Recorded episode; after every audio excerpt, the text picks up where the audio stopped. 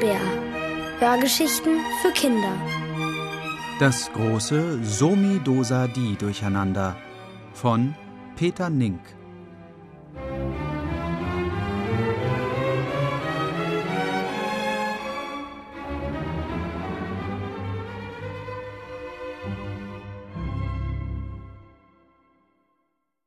Eine Reise bei Nacht.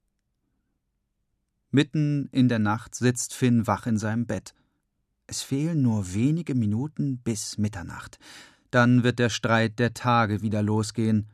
Der Streit, welcher Tag als nächster drankommt. Seit kurzem ist alle Zeit durcheinander geraten, weil ein paar Tage es nicht hinnehmen wollen, dass der Montag als erster der Woche hinausgeht.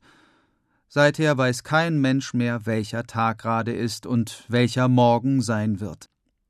Es scheint, als könnte Finn nun dabei behilflich sein, diese Ordnung wieder ins Lot zu bringen. Denn Freitag hat ihn um Hilfe gebeten. Sie kann sich gegen die anderen Tage nicht durchsetzen. Sag mal, wieso bist du ein Mädchen? fragt Finn. Ich stamme von der Venus ab, und meinen Namen habe ich von Freya, der germanischen Göttin der Ehe. Und die anderen Tage? bohrt Finn weiter. Die sind alle Jungs. Ihre Paten sind Mond, Mars, Wotan, Thor und Jupiter sowie Saturn. Das sind alte Götter und Planeten. Und die Sonne ist die Patin des Sonntags. Deshalb hält der Sonntag sich für den Sonnengott persönlich. Er ist so überheblich, ein eingebildeter Kerl, sage ich dir. Aber wie kann ich dir denn helfen? Ich bin doch ein Kind. Kinder sind oft mutiger als große Menschen. Finn ist sich unsicher. Wie soll er Ordnung schaffen, wenn es um alte Götter und Planeten geht? Wäre es nicht gut, wenn Luise mitkäme, meine große Schwester? fragt er. Wie groß? will Freitag wissen. Sie geht schon in die zweite Klasse. Das ist noch nicht zu groß. Nehmen wir sie mit. Immerhin ist sie ein Mädchen. Finn packt seinen Schlaffohr-Teddybären Florivaldo unter den Arm. Leise, damit Mama nicht aufwacht, schleicht er hinüber in Luises Zimmer und weckt sie. Freitag ist auch schon da und beide erzählen ihr, was hinter all der Unordnung steckt. Das ist ja das reinste Somidosadi durcheinander, lächelt Luise verschlafen. Somidosadi, was ist das denn? fragt Finn. So-mi-do-sa-di. Sonntag, dann Mittwoch, dann Donnerstag, dann Samstag und dann Dienstag, wenn die Tage durcheinander sind. Das Mädchen weiß Bescheid. Wir müssen los, ruft Freitag. Aber wie? Und wohin? Ehe sich die beiden Geschwister versehen, sind sie schon unterwegs. Sie hatten nicht einmal Zeit, sich umzuziehen. Eingehüllt in eine milchig weiße Wolke, getragen von einem frischen, warmen Wind, schweben sie hoch über der dunklen Erde, auf der sie Lichter wahrnehmen manchmal einzelne, manchmal Ansammlungen davon, bisweilen auch dicht gedrängte, grell leuchtende Massen von Lichtern. Die Schönheit des Anblicks und die Leichtigkeit des Schwebens vertreibt alle Furcht. Außerdem ist da noch die freundliche Stimme ihrer unsichtbaren Reisebegleiterin Freitag.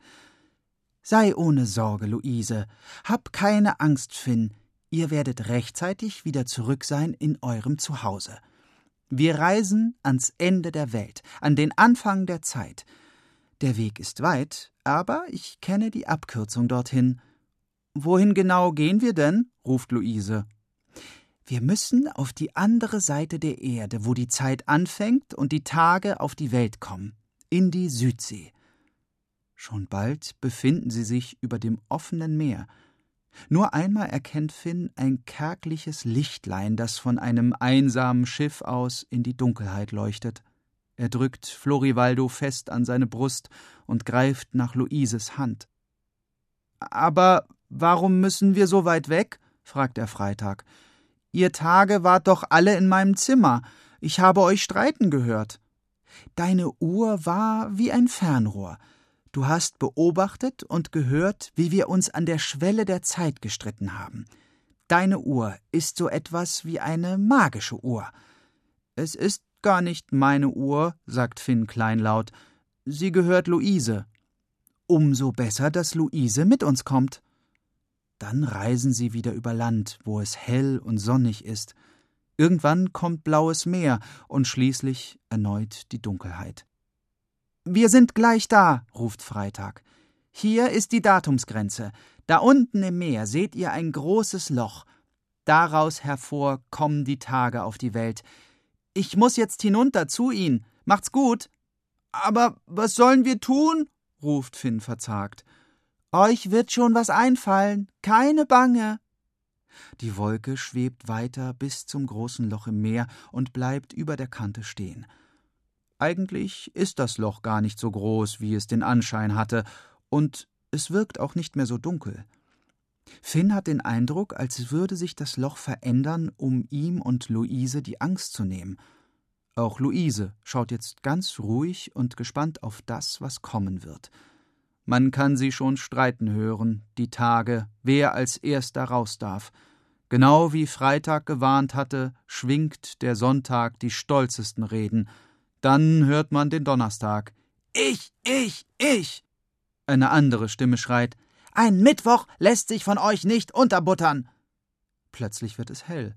Das Meer verwandelt sich in eine grüne Wiese, und aus dem Loch, das ganz klein geworden ist, hoppeln weiße Häschen heraus. Ich bin Erster. Nein, ich. Finn und Luise müssen lachen. Sie laufen los auf die Wiese und sammeln die Häschen wieder ein. Sie packen sie über ihren langen Ohren und stecken sie ins Loch zurück. Blitzartig fängt es an zu schneien. Der Boden liegt voller Schnee und ein Schlitten mit langen Riemen und funkelnden Schnallen steht neben dem Loch. Laut bellend stürmen Hunde heraus. Sie kabbeln und beißen sich, schnappen nacheinander und fletschen die Zähne. Luise fängt den ersten ein und bindet ihn an die Riemen. Finn versteht und hilft ihr. Bald haben sie alle Hunde eingefangen und vor dem Schlitten in einer langen Reihe festgebunden.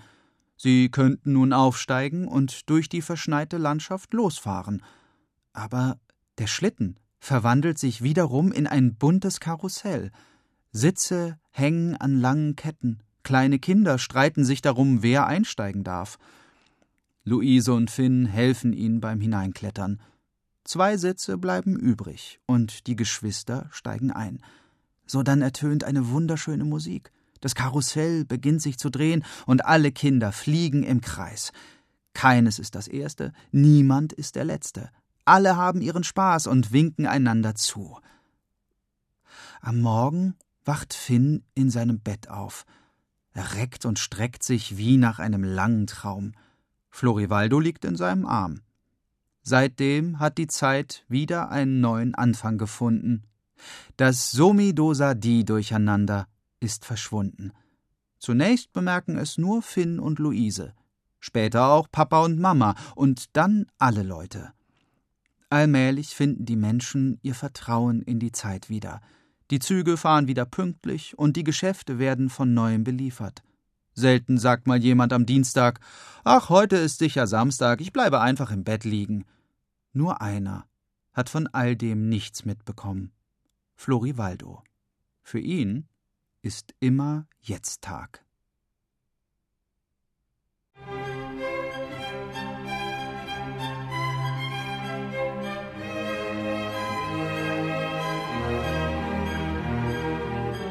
Ihr hörtet das große Somi-Dosa-Di-Durcheinander von Peter Nink, gelesen von Elmar Börger. Ohrenbär. Hörgeschichten für Kinder. In Radio und Podcast.